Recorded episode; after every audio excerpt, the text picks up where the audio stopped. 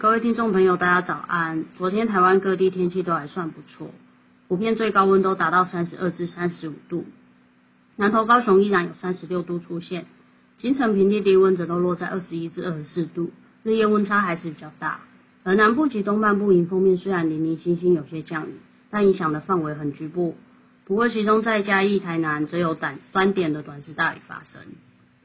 今天将持续受到偏东风及副热带高压影响，各地气温仍然是偏热，高温普遍可以达三十二至三十六度，夜晚清晨低温约二十一至二十四度。提醒大家外出活动还是要留意高温及日夜温差的情况，适时调整衣着。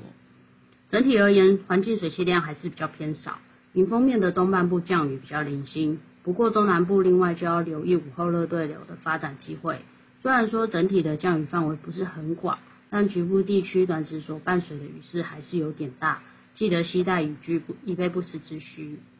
而明后天开始则有点小小的变化，预期东南部的海面将有一波水汽通过，除了迎风面的东南部及恒春半岛将比较容易有些短暂阵雨外，中南部的午后热对流发展的范围也会再广泛一点点，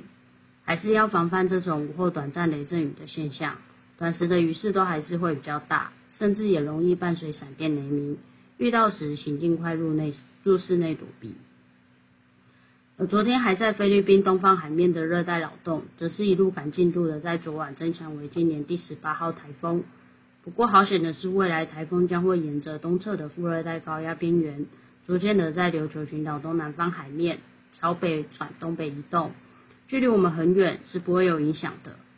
而第十六号台风过去登陆中南半岛后，今天已经减弱消散，另一个第十七号台风则持续在日本东方海面北上，后续也即将并入北方系统。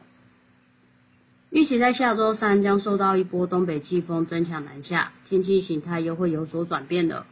不过中南部的影响倒是其次，在气温及降雨变化都不太大。不过反之，迎风面的北部及东半部就会跟这阵子秋老虎的形态会有比较大的反差。普遍会转成比较阴阵雨的天气，气温也会有所下降了。以上气象由天气风险林孝如提供。